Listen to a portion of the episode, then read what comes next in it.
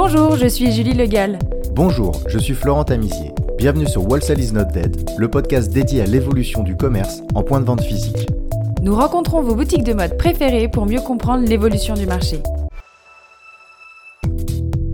À l'occasion de la Semaine de la mode à Paris, le salon Tranoï, partenaire de Paris Fashion Week, nous a invités au Palais de Tokyo, où le salon a lieu pour 4 jours avec une sélection pointue de créateurs, pour rencontrer détaillants et acheteurs.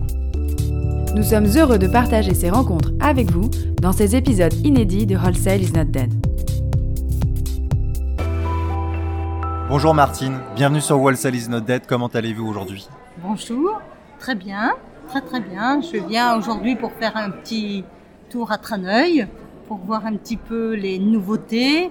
Voilà. Super, merci beaucoup Martine d'être avec nous aujourd'hui. Est-ce que vous pouvez nous expliquer un petit peu euh, le concept de votre boutique qui s'appelle L'air du temps à Bayeux Oui. Euh, Qu'est-ce qu'on y trouve Quelle est votre cliente Quel est l'univers que, que vous avez développé dans ce point de vente? Alors moi j'ai fait une création en 99 avec un multimarque dont j'ai euh, Emporio d'Armani, le groupe Max Mara, Polka, Ernaud, Fabiana Filippi, euh, YC, donc c'est un, un multimarque.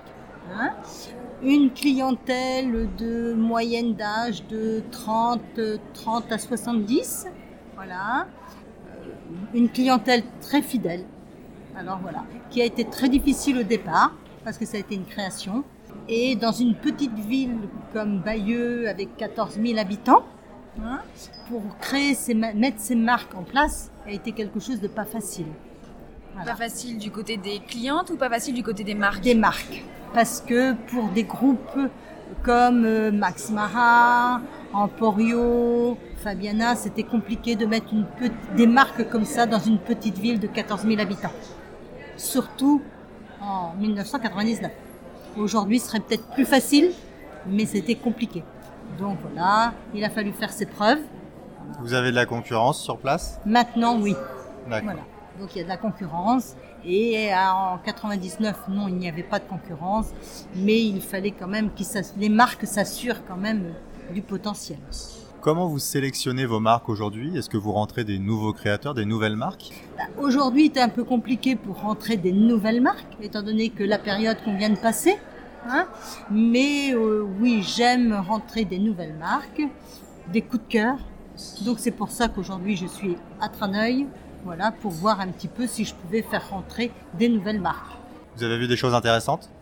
Bah, C'est-à-dire des choses intéressantes, de très jolies choses, mais pas forcément pour ma clientèle. Voilà, mais de très jolies choses. Aujourd'hui, euh, quels sont les critères pour rentrer euh, dans votre magasin en tant que marque? Euh, Qu'est-ce que vous favorisez? Est-ce que c'est- l'éco-responsabilité? Est-ce que c'est le style? Est-ce que c'est le prix? Quels sont les critères qui sont indispensables pour rentrer chez vous? Pour moi, c'est le style. Le prix, quand c'est quelque chose qui plaît, c'est la cliente pour cette clientèle. Quand c'est quelque chose qui plaît, c'est pas forcément le prix qu'elle regarde. C'est le style, c'est la fabrication, parce que ces clientes quand même sont sensibles.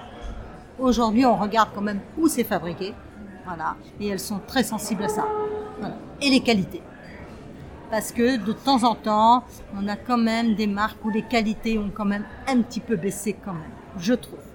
Martine, euh, vous nous parliez de votre magasin, euh, donc il est ouvert depuis 1999. Oui. Euh, Qu'en est-il du côté du digital? Est-ce que vous pouvez nous en parler? Alors oui, alors euh, bon, je suis de la génération où malheureusement digital, c'est peut-être pas forcément avec quoi je suis née, mais aujourd'hui, je prends des des personnes en alternance, soit licence ou master, et qui permet de nous booster pour euh, voilà que je remercie aujourd'hui parce qu'elles ont ouvert un site qui est très bien. Voilà. Mais c'est vrai que c'est pas forcément cette clientèle qui est habituée à acheter sur Internet. Mais quand même, je trouve qu'aujourd'hui, on a eu des retours quand même assez positifs pendant les confinements. En termes de chiffre d'affaires, vous avez euh, une idée du ratio physique-digital? Ah, c'est, c'est peut-être non. Alors, vous dire exactement non, mais on trouve quand même, parce que vous voyez, euh, la chambre de commerce m'a appelé, parce qu'ils ont trouvé que en 15 jours pendant le confinement, il y a eu 5000 5000 connexions 5000 connexions. Donc ils sont, ils m'ont appelé pour me demander qui a créé le site. Donc ils sont venus me voir. Martine, euh, notre podcast s'appelle Wholesale is not dead. Euh, Est-ce que pour vous et d'après vous, c'est important pour les marques de mode de travailler euh, au sein du réseau indépendant multimarque? Ah oui, oui, oui. Je trouve que c'est très important pour, euh, oui, pour les marques. Personnellement, aujourd'hui, comme c'est très compliqué, je pense que pour moi, c'est important. Ah oui. Mm. Très bien. Merci beaucoup Martine de vous être arrêtée sur notre stand. Merci à vous. Merci. Martine, à très bientôt. À très bientôt. Merci. Merci d'avoir écouté cet épisode. Le podcast Wholesale is not dead est produit par l'agence Mars Branding. Si vous aimez la mode, le wholesale et les podcasts, connectez-vous sur Apple Podcast, abonnez-vous gratuitement au podcast et laissez-nous un commentaire.